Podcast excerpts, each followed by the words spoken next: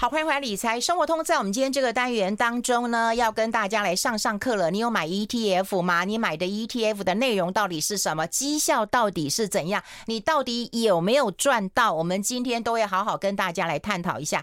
那刚刚已经有在节目一开始的时候跟大家透露了，说今天的课非常的重，好，所以大家一定要泡个茶、泡个咖啡来提醒、提神一下了哈。好，但是今天花呃一个多小时的时间把。把这个投资的商品跟议题搞清楚，我觉得这个很重要。我们现在除了有广播之外，也有直播，所以大家可以上我们中广流行网啊、呃、理财生活通的官网，我们中广流行网的脸书官网，我们中广呃流行网的 YouTube 官网上面都可以同步看到我们的直播。好，先欢迎一下大家非常喜欢的南台科技大学财经系的教授朱业忠朱老师，朱老师好。哎，韵文姐及全国听众大家好。你传来了二十几张的表，我们都快要疯了。是我们还有浓缩过。好，这里刚心你自己在 OS，我们准备要树立中广来宾的这个资料天花板。真的，这真的是资料天花板了。大家都知道理财生活通的那个 那个，我们的来宾真的很辛苦，通告费很少，然后资料准备很多啊。真的，我们就是秉持真的是我们要给大家最公正客观的资讯啊。真的是在韵芬姐号召之下，嗯，各个领域的大。大家不敢说专家了哈，我们就是把我们所知所专长呢，跟大家做一些资讯的分享哈。尤其真的投资市场哦，嗯，假讯息比真讯息多很多，嗯，啊，真的是不客气的讲哈。尤其这个 ETF 的乱象哈，这监管会都已经用这样子的字哦，好，这不是只有我说，大家去查九月份以来，监管会已经发了几次新闻哦，都在讲 ETF 的乱象非常严重，所以监管会准备要出手了哈。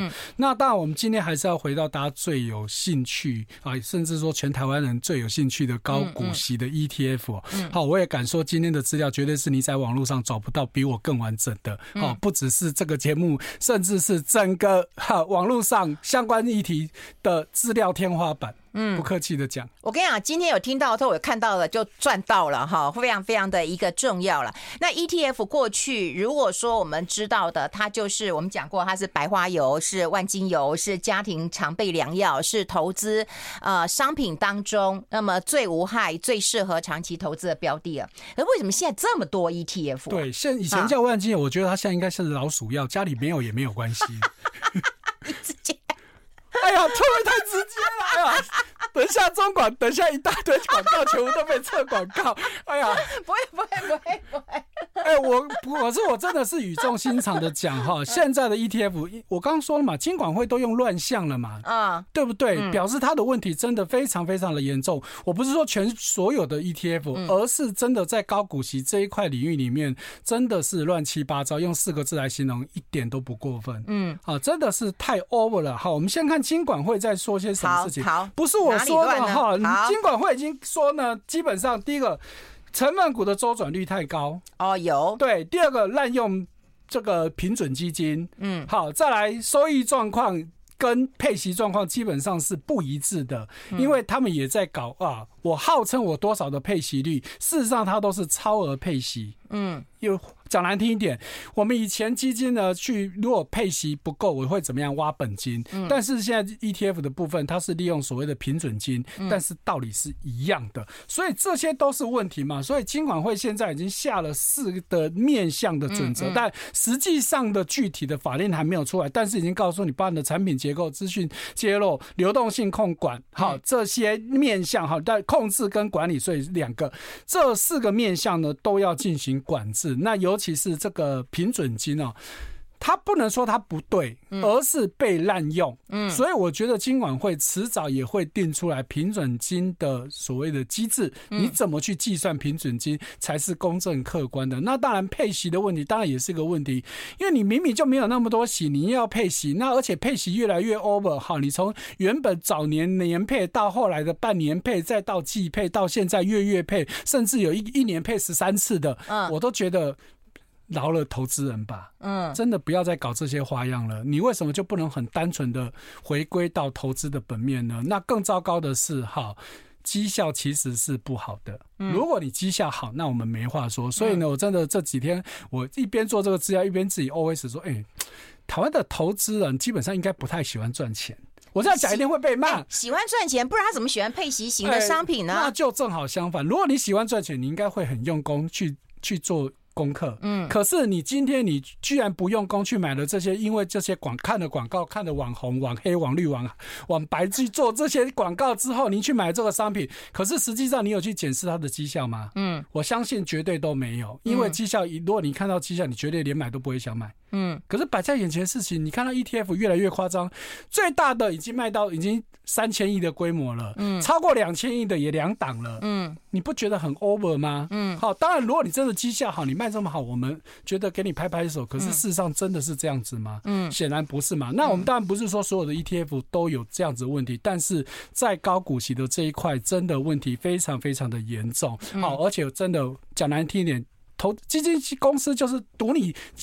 投资人不用功嘛，你就是看我的广告，你就是看我的制度性行销，所以你就会去买这些商品。那到底它到底绩效好不好？你 care 吗？你根本就不 care。我敢说，百分之百的投资人根本没有真的去看过绩效，没有去做过比较，所以你才会这么喜欢买 ETF。嗯，我觉得他们关心的，就一般投资人他会关心说，我买这档 ETF 啊，你配息配的好不好嘛？对不对？然后都跟你说配息是假的啦。对对对，可是他他们就会相信说啊，不管是哪个发行公司，他所提供的一个呃配息嘛。所以说投资人不聪明嘛。然后绩效的一个能力，说实在，如果他没有之前的可以比较的，对，他也不知道说这档的绩效到底是怎样。那今天也有人在这个呃脸书上面留言，就是说，哎，朱老师可不可以教我们怎么看那样看绩效？我们待会就会让大家看一个非常残酷的事实，也就是有一些 ETF 的绩效真的不怎样。啊，真的不怎样。妹姐讲话比较客气，我是比较毒辣一点的。I like 103, I like radio。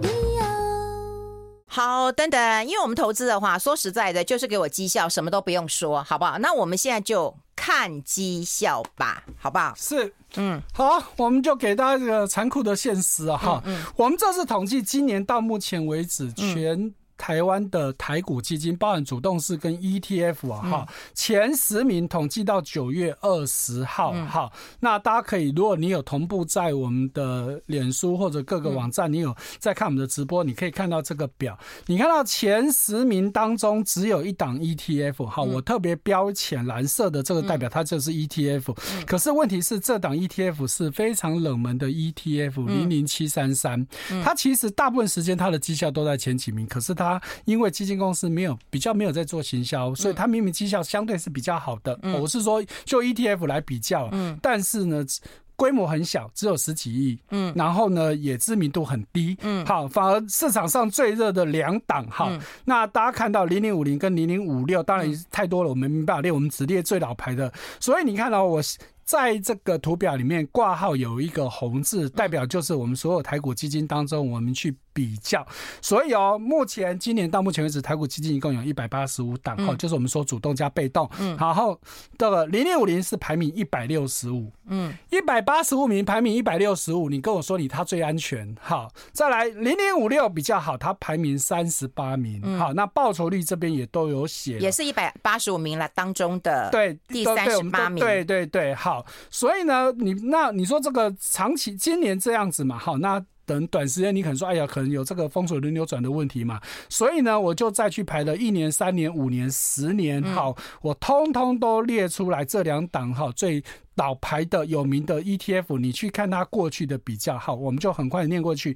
如果以一年来说，零零五零排一百五十六，零零五六排二十五，好，这是所有里面最好的时候了。好，三年的时候，零零五零是一百二十六，那零零五零零零五六是九十。五年的时候，零零五零是一百一十八名，零零五六是一百零二名。嗯，十年的时候，零零五零是七十二名，那零零五六。是一百零二名，我要附带说一下，满十年的台股基金其实只有一百三十四档，嗯，所以你排到一百零二名或七十二名，基本上都是后段班了。哦，我以为是一百八十五名，一百八十五是现在今年是今年。好，当然你时间越长，其实档数会越少。好，我就没有个别列出来，所以不就在告诉你，你刚刚跟我说零零五零最安全，可是不管你从短看到长，它的绩效都在后段班。嗯，那请问你定义的安全是什么？嗯，好，那零零五六其实它早年其实也不好，它是。这两年绩效好，所以你看它这两年的绩效其实都赢过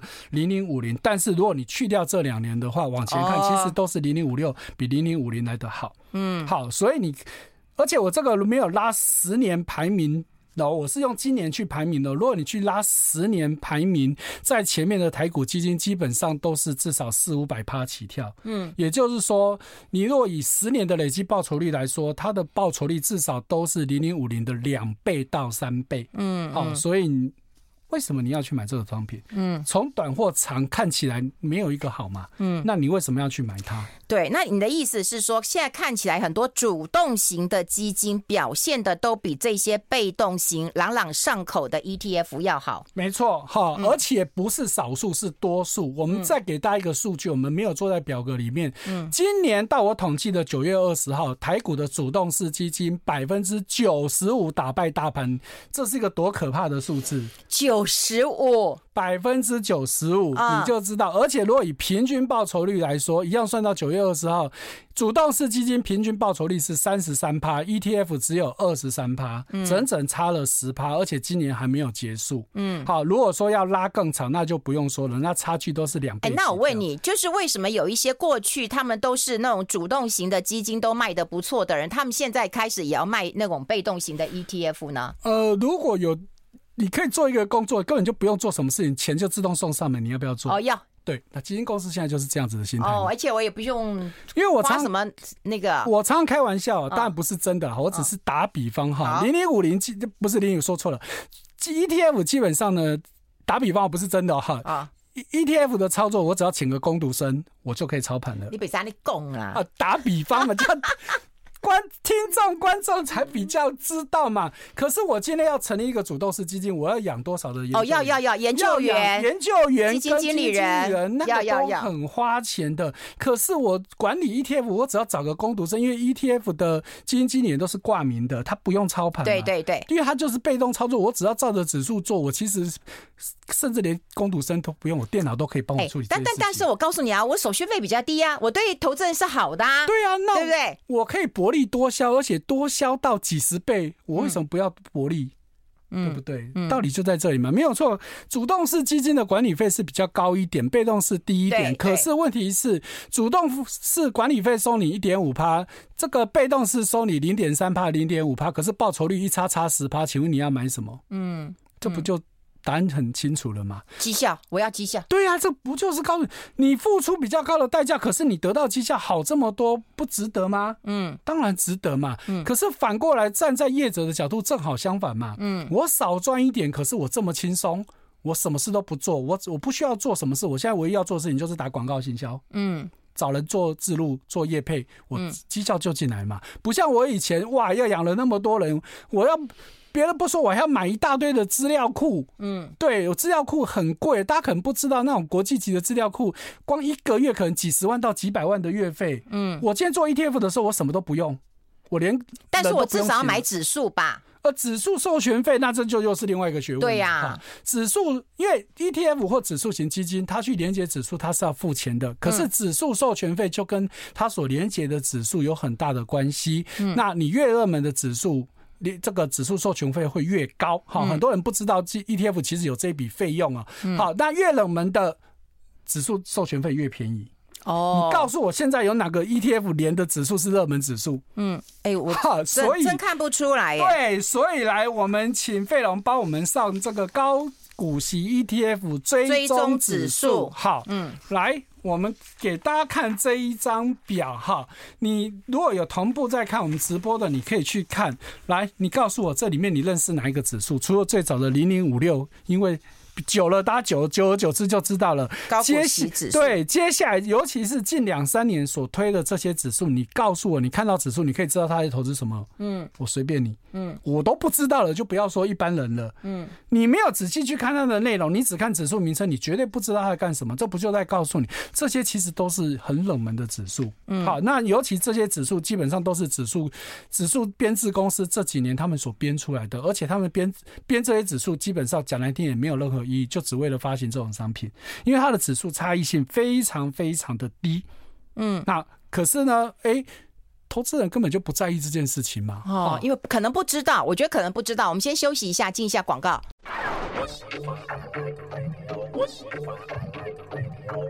好，这里是 Radio 中广流行网，欢迎再回到理财生活通第二个小时的节目现场。我们现场的特别来宾呢，是今天火力全开的哈。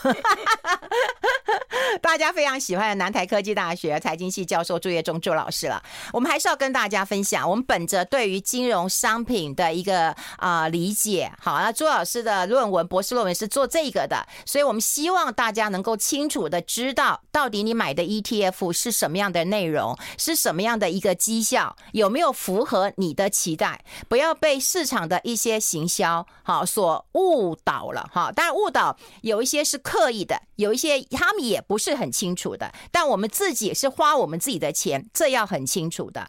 好，那另外就是我觉得啦，刚刚网络上其实有很多人问题啊，也就是很多人，我我觉得啦，朱老师我先讲，我就觉得投资不能够是用信徒的方式啊。呃，确实，对，英芬姐这个名词用的好。对，我觉得就是说，你不要因为说啊，你今天喜欢谁投投资不是信徒，就算我们喜欢巴菲特，我们不是巴菲特的信徒，我们要追求的是什么？它的价值投资，因为价值投资跟趋势投资是。完全不一样的。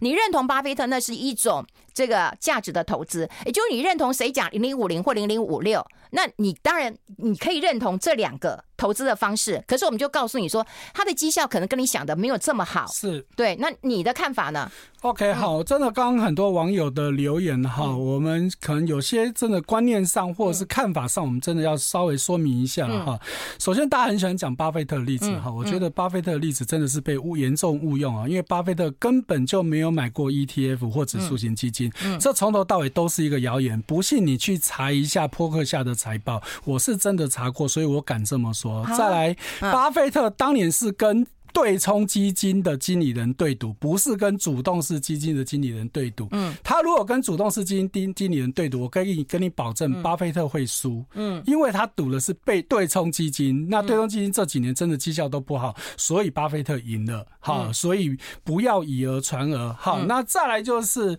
还有人说，哎呀，买 ETF 呢，至少我可以长期稳定。好，对你都稳定在下端下半下这个后端班，你也高兴，那我也没话说。对对对。那很多人说，哎呀，主动式基金就是怕它绩效不稳定嘛，过去真的是这样子。可是如果你有看过近几年的绩效，你会发现有非常多的基金长期绩效非常稳定。就以这五年来说好了，台股基金打败大盘的比例基本上都是七成起跳。那你还能说台股基金绩效不稳定吗？你会觉得以前台股基金大起大落，那个都高扎戏真的待机啊。嗯，好，近几年好，我甚至我很多时候我在上课都说，也因为玉芬姐刚才提到，人家基金有台股有弊案啊，我们。其他东西相对少，可是呢，也就是因为几年前的基金弊案，其实让整个台股主，我指的是主动式基金，其实是积极振作起来，反而让他们这几年表现真的是非常非常的优异哦。好，真的是我早年以前上过我的课，如果你十年以前，我也都跟人家说不要买台湾的基金。嗯，好，但是我现在正好完全改观，反而是觉得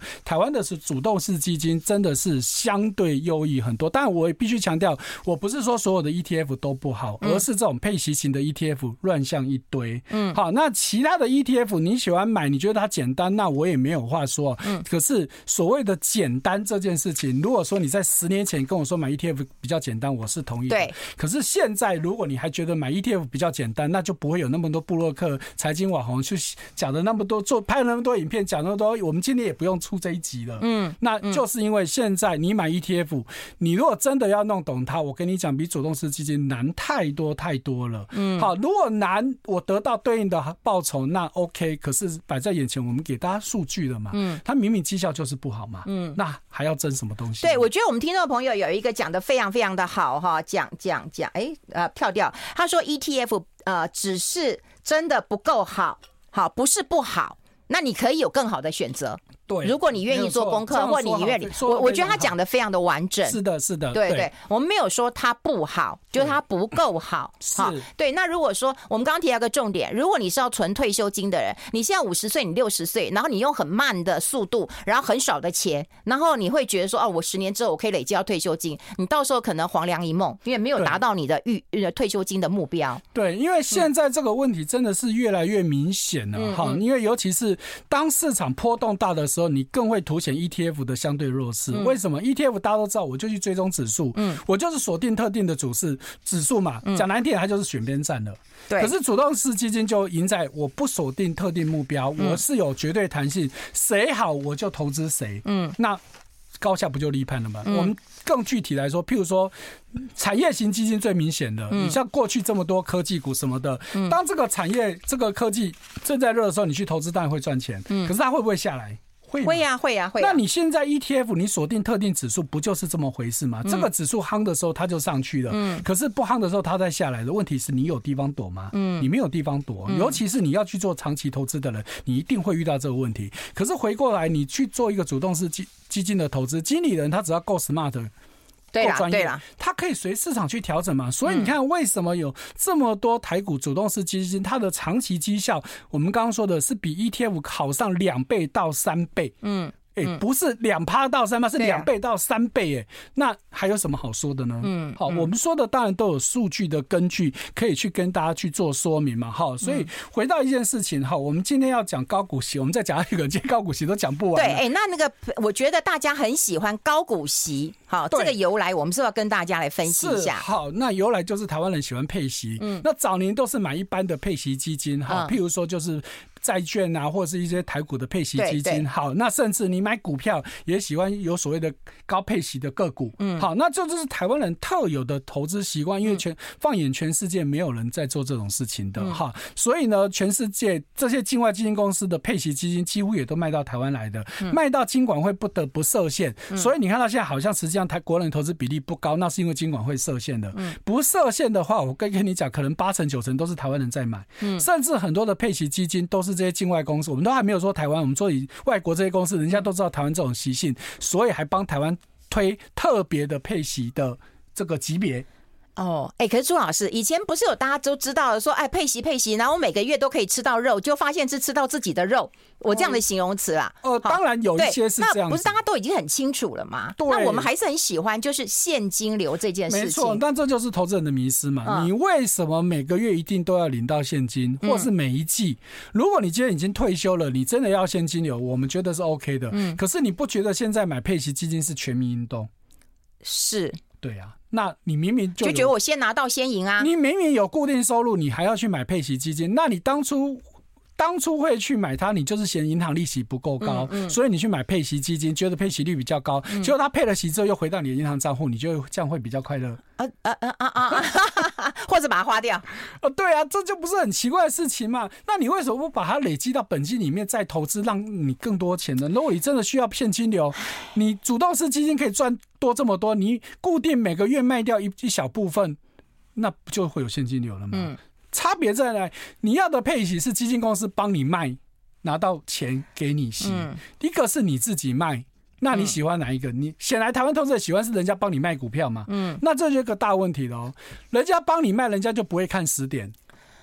因为时间到了，因为我配息有固定的时间，时间到了，基金公司没有现金，他只好卖股，所以为什么配息基金绩效会不好？道理在这里。哎，那朱老师，配息这件事情其实蛮好理解的。对，就一档股票，它如果配五块钱给你的话，它一配完息，除完息就变九十五块了。对，然后九十五块你要填到这个一百块钱，你这五块。就赚到了，是，对不对？那比方说，你一开始就会被扣掉这个，虽然你拿到五块了，可是你的现值也被扣掉啦，五块钱。没错，ETF 也一样哦。那你涨到股票哦，对，那你涨到一百块，你才是有真真实实、扎扎实实拿到这五块。这道理有那么难理解吗？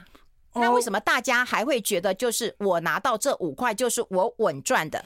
这就是投资人盲目的一一点嘛。他都觉得我拿到的钱就是我的，是我赚的，都没想到这个钱其实是你。像我们也有网友就提到，其实就是从你的钱左边口袋放到你右边口袋，结果你还在开心。好，我们先来听一首歌好了。I like 好，我们要持续跟我们朱月忠朱老师来好好的呃谈一谈了哈。那接下来我们就讲到配席这件事。我刚刚有讲过，就是说呃配席是要你要去填席之后才有办法拿到这个息啊哈。才应该说才是真的真的赚到了哈。那 ETF 配席也是这样都一样都一样，因为 ETF 背后也是股票嘛，其实道理都是一样的。所以也就是说你。配了息之后，你如果没有填息回来，那就等于是你自己的钱左边口袋换到右边口袋嘛。嗯，所以这投资人要去注意到这件事情哦。好，所以说，那我们是不是就先给大家看这个配息的情况？对，我们先来看一下配息状况，因为大家很喜欢配息。请费龙帮我们上一下台这个我们的配息的不配息金额利率。我们先看配息金额，好，看配息金额。对，我们先从二零二一年，嗯。这个配息金额跟值利率来看，好，尤其投资人其实都焦点都摆在值利率，嗯，好，也就是说配息率的问题啊，好，那我们可以请费龙帮我们上这个号，因为在二零二一年有配息的这个这些配息基金还不多，只有六档，所以没有配的我们当然就没有资料，所以你看到就我这个已经是有排序的喽，好，所以说你看到在二零二一年配息金额最高的是零零七三一，它的配息金额是四点三元啊，那最少的就是零零八七八，现在很红的零八七八，它只配零点九八元。好，但是以直利率来高，这来说的话呢，最高也是零零七一三，是七点五八趴。好，但是刚刚说的零零八七八，虽然只配零点九八元，但是它的直利率其实也有五点四趴。好，那最低的直利率的是零零七零一，好，在当年度是四趴左右的配的直利率哦。好，那这是二零二一，那二零二二呢？也有配息的就变多了。好，那。该年度呢，哈，我们就不要讲配息金额了，哈。那配息率最高的是零零九零零，哈，但是这档 ETF 的争议也是最大的。它是不是就是那个成分股的周转率很高？对，这是金管会在骂的，其实就是在骂它，就是每一次换股可以换掉九成的啊，其实就是它。但是我必须说，你不能怪它，因为它的指数就是这样子在玩。嗯，它只是发行的对应这个指数的商品嘛。嗯，可是错好像都是富邦的错。嗯，那富邦其实是因为去追踪了这个。指数啊，那这个指数的调整方式是台湾指数公司编制的，嗯，不是富邦编的，结果被骂的是富邦，嗯，那富邦不是很冤枉吗？呃，对呀。因为所有不能说所有啦，台湾目前 ETF 绝大部分的指数都是台湾指数公编制公司编制的。那台湾指数公司其实是隶属于台湾证券交易所。以前也就是说，以前台湾证券交易所有一个部门就专门在编制指数，可是后来因为指数越来越多，他就把它独立成为一家公司。嗯，好，现在就开始编一大堆奇奇怪怪的指数。好，那所以这些基金公司呢，就是去找到台湾指数公司，由他们授权，那我付你付他们授权费，所以对应的发行的这样子的商品，好，大家要把这个 ETF 的这个情形搞清楚，不要有问题都骂骂基金公司哦。基金公司其实很无辜啊，哈，因为指数不是他编的，我们必须再三强调，指数不是他们编的，指数绝大部分的指数都是指数编制公司编制的，哈，所以在这年度，好，我们就撇开零零九零零不说，哈，那其他的这最高的就是零零七零一，它的配。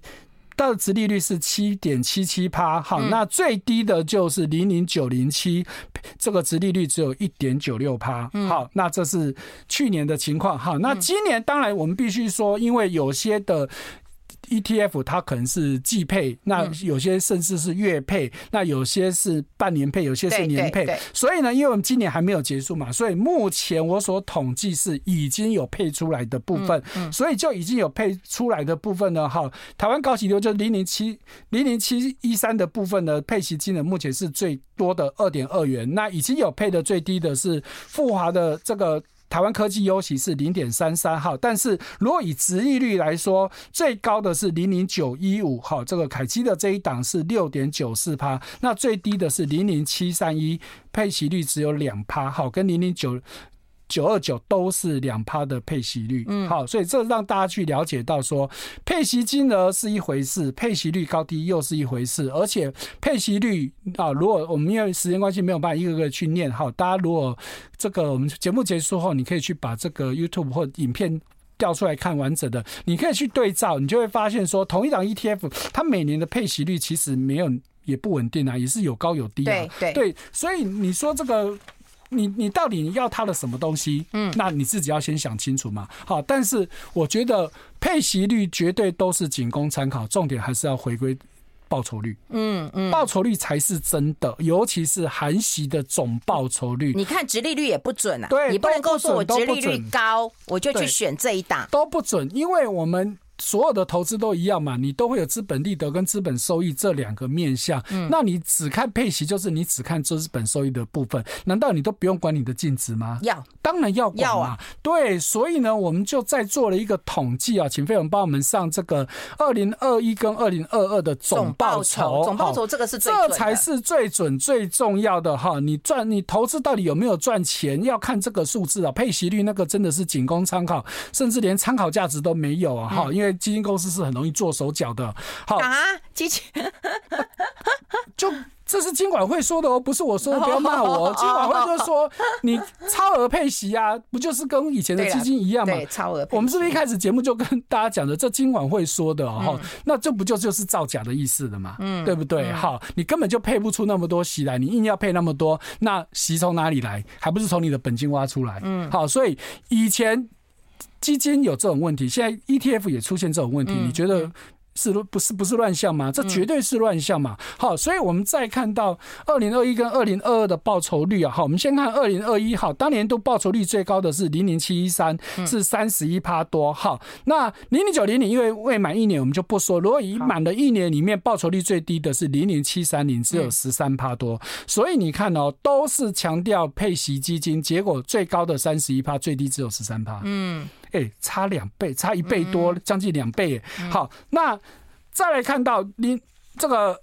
二零二二年好，啊，去年因为市场不好，所以呢，除了那个没有满一年的还有正报酬，那个基本上也不准了哈。如果以整满一年的来说哈，报酬率最好的是零零七三一是负五点八七趴，最差的是零零九零零是负二十四趴。所以我们刚刚是不是看到的，它配息率这么高，结果报酬率这么低？请问你还要它配息吗？嗯，所以这是投资你应该。不过大盘也不好，大盘我记得也跌二十趴。没有错，去年大盘是跌。二十二点六趴，嗯，对，所以市场不好的时候，ETF 当然也不好嘛。所以你说这时候你配的息是 OK 吗？嗯，当然这时候就是贴息的情况了嘛。哈，那当然我们不能只有以一年的情况来看了哈。所以这是我们要去了解到的。哈，我们要先休息一下，好不好？进一下广告。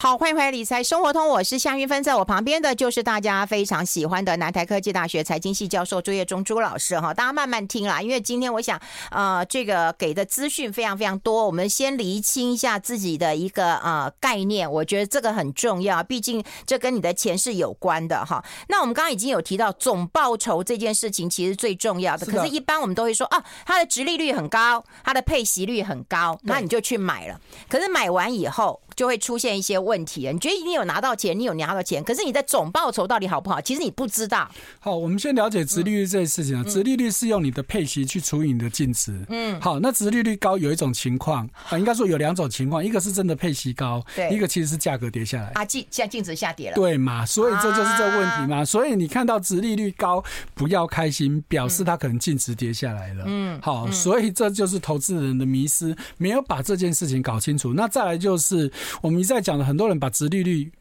配或者配息率当成报酬率，你都以为说，哎呀，我配十趴，所以我的报酬率是十趴，最好是这个样子，绝对不是这个样子哦。好，我我最喜欢举例啊，哈，某一档这个全球高收益债，现在改名叫全球非投资等级债，它二零零二年上市到现在，它当年刚开始的时候呢，一个单位配息可以配以美元计价，可以配到零点零五元左右，现在只剩零点零一八多。啊，也就是说，他现在的配息金额只有当年的四成不到，三成多。嗯，好，那问题是，他怎么看他的配息率都是六趴到七趴？问题出在哪里？嗯，因为他当年净值高的时候，一单位五美金，现在只剩三块多。嗯，那你要吗？啊，你的意思说，他配息率都没变啊？对，配息率都没变啊。可是我的那个拿到的钱越来越少，净值也越来越低。这就是一个投资人很容易犯的错误。因为我一百块钱，我如果十趴，对不对？对，拿十块钱。对。可是现在如果变五十块呢？我是拿五块哦。配息率还是十趴哦。可是配息率还是十趴。对，所以这就是投资人没有搞清楚的事情。你以为配息率一直的，因为很多投资人都打着这种算盘，都以为说，哎呀，我退休金我去买，我有存了一千万退休金，我去买一个配息率六趴的的基金，所以我以后一年可以有六十万，我每个月五万，我退休很好过了。嗯，最好是这样。嗯，因为我刚刚说的，你能够保证你的这个都是一千万的净值吗？嗯，就像我刚刚所举例的这档全高，说是全台湾最多人买的嗯。基金，嗯，比零零五零还要更多，台湾买它的四五千亿更多，嗯，可是它的问题我刚刚说了，它从当年的配息金额到现在比起来，只剩当年的四成不到，它配息率没有太大变动，嗯，原因就在于它净值跌下来嘛，所以如果你今天你打的主意是我买了这种商品，所以我要靠它退休。那你想，二十年前你是 OK 的。二十年前我可能刚讲过一百块钱，我可能好，我就随便举十趴好了，我可以拿十块钱了。对。可是二十年后我一样十趴，我只能拿五块哦。哎，对，甚至我们刚刚说的这一档 ETF，这档基金更惨，它只剩下四成不到。四四块。嗯。那你想，二十年前你生活过得好，你现在只领到这些钱，我们都还没有把通膨给算进去，你有办法退休吗？嗯，所以这是一个很大的问题哦，哈，很多投资人靠这种东西，你在存你的退休金，我们不能说它不不行怎么样哈，但是你必须注意到，我们刚说它真的有稳定配息吗？嗯，这种东西我可以跟你讲不存在，这个世界上没有这种东西，如果有的话，我常开玩笑，如果真的有。全台湾、全世界不是全台湾，全世界人都不用工作，就基金公司的人去工作就好了，对不对？我们想办法弄一大笔钱，都去跟基金公司买，对，我就给你买了。对，我一从此一辈子，我什么事情都不用做了。我把房子买了，卖了，我去买。对，不是很快乐吗？问题是。基金公司会跟你讲，他也想要有这种商品，这种东西是不存在的。好，所以真的不要去做这种梦哈，这其实是非常危险的事情。比较安全的方法，真的第一个你要分散投资，对，你不要孤注压在某一档 ETF 或。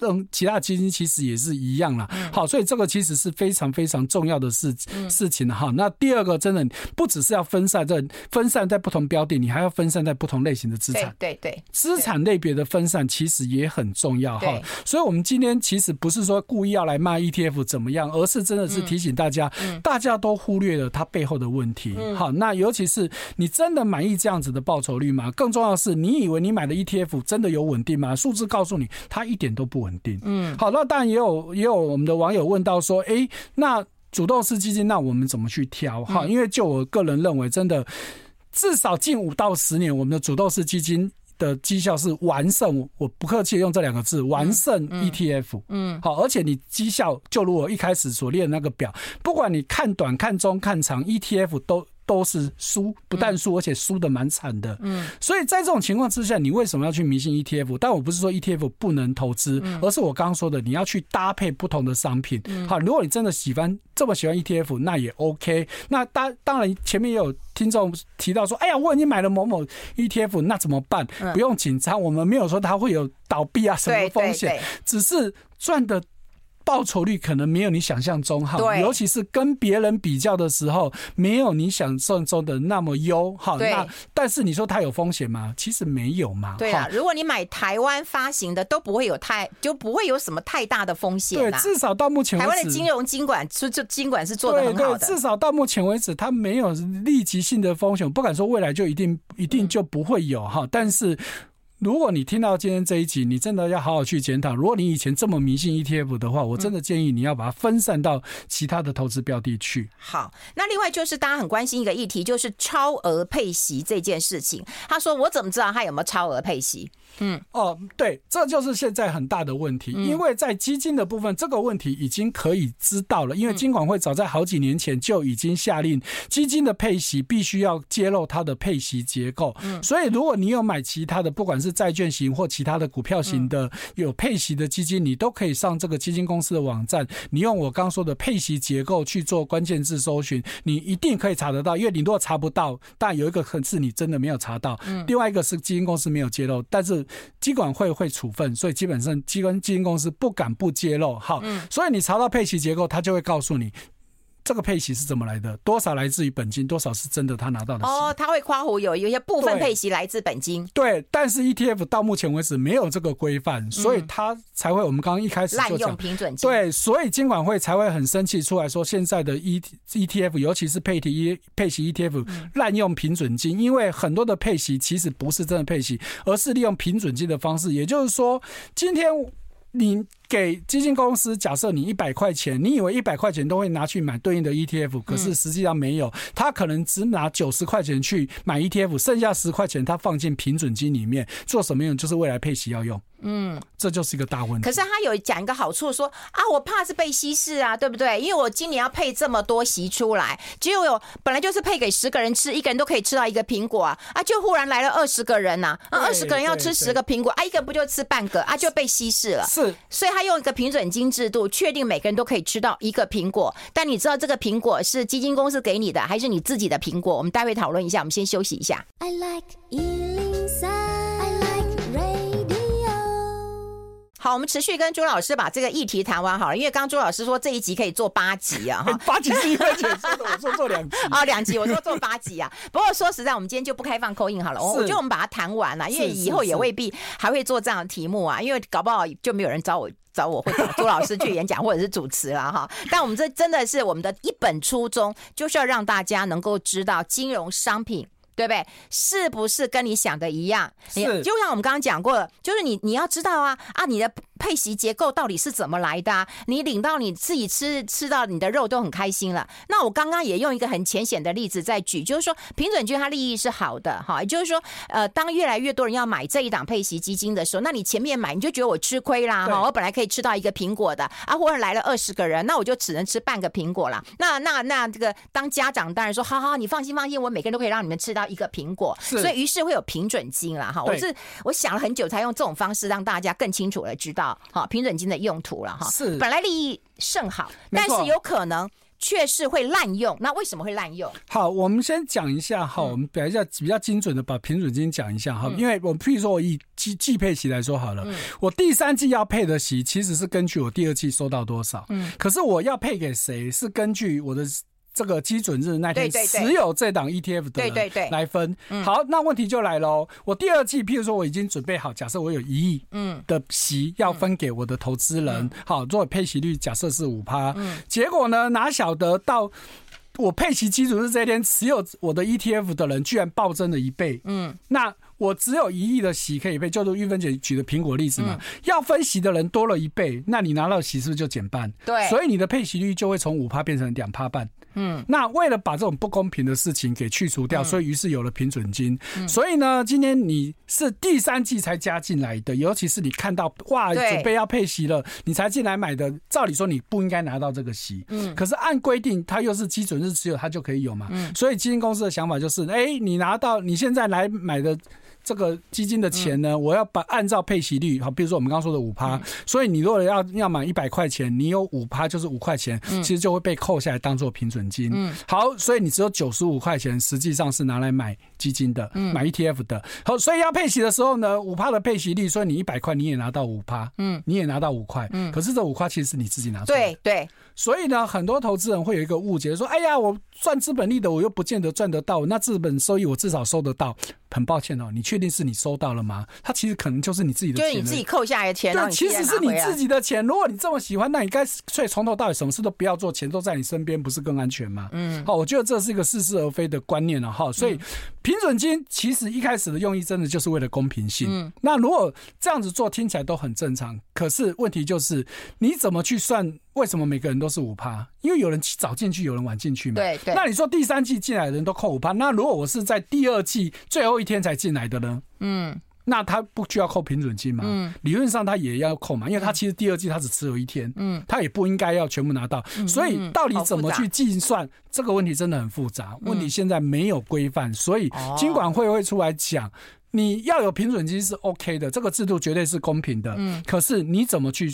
计算，那这就是现在基金公司会做手脚的地方。哦，他可能超收，我实际上不需要收到这么多平准金，但是我超收，为什么我要超收？配高一点，对，我打算配高一点的息，我根本就没有实际收到这么多，譬如说我刚刚举的例子，我本来是配五趴，我实际上只收到五趴的息，可是我以前跟你说我保证六趴，嗯，那差一趴哪里来？我就从这里挖嘛。啊，那这不就又回到以前基金在玩的把戏嘛？这个就是所谓的超额配息。所以 ETF 现在也有这个问题，所以你不要以为你拿到 ETF 配的息都是真的，好，未必。那朱老师，如果是在股市买，我就不会有平准金的问题啊？啊对，我们要弄清楚哈，因为很多人以为说我只要买了 ETF 就有平准金的问题，嗯、没有哦，哈、嗯，你必须是直接跟基金公司买的人才会有平准金。嗯、为什么？因为你跟基金公司买才会造成这档 ETF 的规模扩大，嗯，嗯那所以才会有更多人分苹果的问题。嗯、可是如果你是在股市买的，有卖有买，对，只是把别人原本可以拿到的苹果，他不拿，他。把那权利让给你，所以分苹果的人不会变多。休息一下。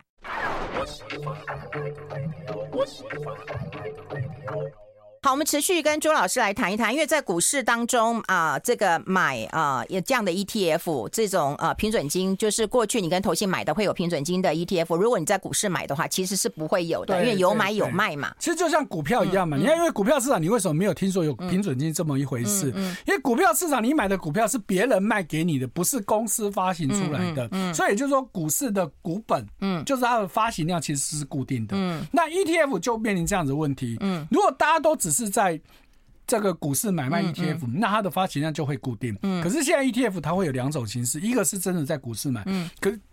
可是另外还是有一些人可以直接跟基金公司申请，嗯，去申购买 ETF，因为像我们有所通常是 IPO 的时候啦，呃，IPO 是一个，还有在现在就很流行定期定额。哦，定期定额部分基本上也都是来自于基金公司，对对，好，所以这个部分都就会有这个问题了，好，所以大家不要一听到平准金就哇好可怕，说我去买没有平准金的，哦，没有平准金未必好，好，但是有平准金有有有平准金的问题，所以我们刚刚说，如果你是在股市买进的，你不用担心平准金的问题，好，这个要跟大家厘清。啊，那另外就是我们现在发现到一件事情，也就是我们刚刚讲过了，现在这种高配息的 ETF 哈，那这个规模越来越大。那如果说我们去买进这样的高配息的 ETF，那这些发行公司一定要再去买这些对应的个股了。呃，其实不是只有 ETF，、嗯、所有的基金都有一样的问题啊。共同基金也要对投资的钱进到基金里去的嘛？那基金公司有这些钱，他要不要把它用掉？嗯、一定要嘛，因为你不用掉的话，你就会有。绩效不好的问题，因为你资金闲置嘛。嗯，好，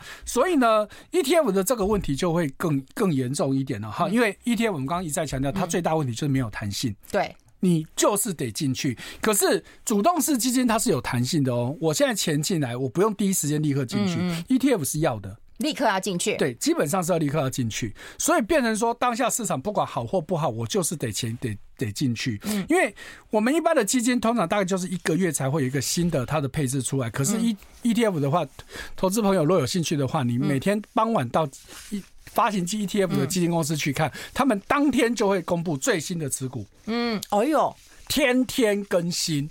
哦，而且是完整的持股报告，天天都看得到。一般的基金，我们刚刚说一个月才会更新一次。对对对对，然后才看到前十大持股而已。对，一所以一般的主动式基金它没有这样强制性嘛，所以现在当下有很多投资人的钱进来，我不见得要立刻进市场。嗯，我可以等一个好的时机。嗯，可是 ETF 不行啊，再差我就得硬着头皮。那反过来卖的时候也是一样嘛，你今天要把它赎回，那 ETF 的它就是得立刻在在市场上卖掉嘛。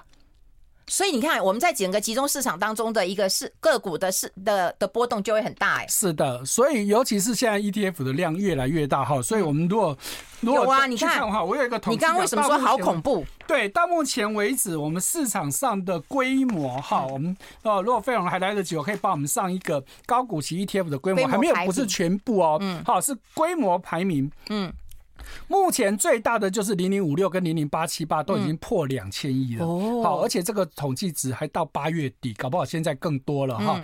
那再来都有至少都好几百亿的一大堆哈。那当然也有一些少数是比较少的，两千多亿。对，所以你说他们现在，尤其他们的钱很多都是这一两年才涌进来的。对对对，那这些钱当然。进到市场去之后呢，哎、嗯，相关的个股都能再买，所以这些个股都涨上去。嗯，好，不会有人说今年台湾的这个 AI 热其实都是基金造成的。